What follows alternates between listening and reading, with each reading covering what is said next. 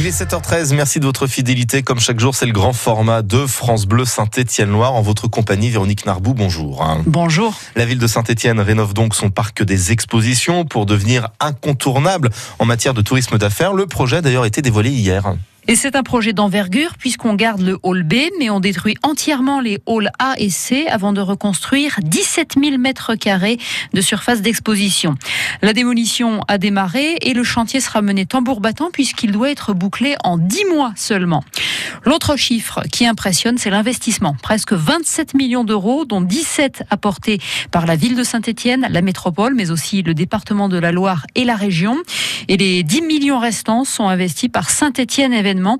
Autrement dit, la structure qui a obtenu la délégation de services publics et qui va donc exploiter les lieux pendant 30 ans. Et cette structure, cette structure, pas facile à dire ça, et cette structure, Véronique, elle est tout à fait inédite. Oui, en gros, euh, l'idée pour attirer des salons, des congrès, des séminaires en tout genre, c'est de regrouper les forces des Stéphanois. Et c'est bien pour ça que Saint-Étienne Événement chapeaute désormais quatre sites, à savoir le parc des expositions, le centre des congrès, mais aussi les parties réceptives de la Cité du Design et de la Verrière Forielle.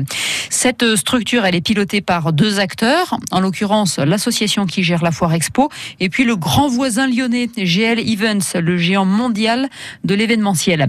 Olivier Ginon, le président de GL Events, est convaincu que Saint-Étienne peut accueillir des événements nationaux, voire internationaux. On capte le flux mondial qui va passer en France et il faut qu'on l'apporte de plus en plus à Saint-Étienne. Mais Saint-Étienne ne va pas capter des manifestations qui sont celles qui intéressent Paris ou Lyon, parce que c'est pas les mêmes tailles.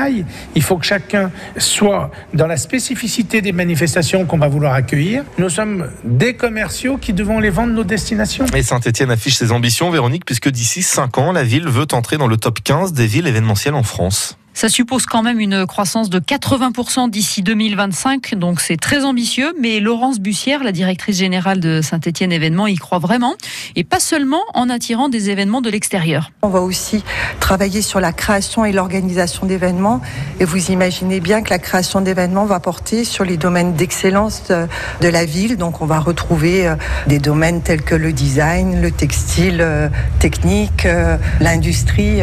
Voilà nos domaines de légitimité sur notre territoire à Saint-Etienne. Et ce marché de l'événementiel, ça peut être une véritable manne financière. Rien que pour 2007, le secteur a généré un chiffre d'affaires direct de 4 millions et demi d'euros sur la ville de Saint-Etienne et plus de 22 millions de retombées économiques sur tout le territoire. Et pour en savoir davantage sur la rénovation du parc des expos stéphanois, rendez-vous sur notre site francebleu.fr.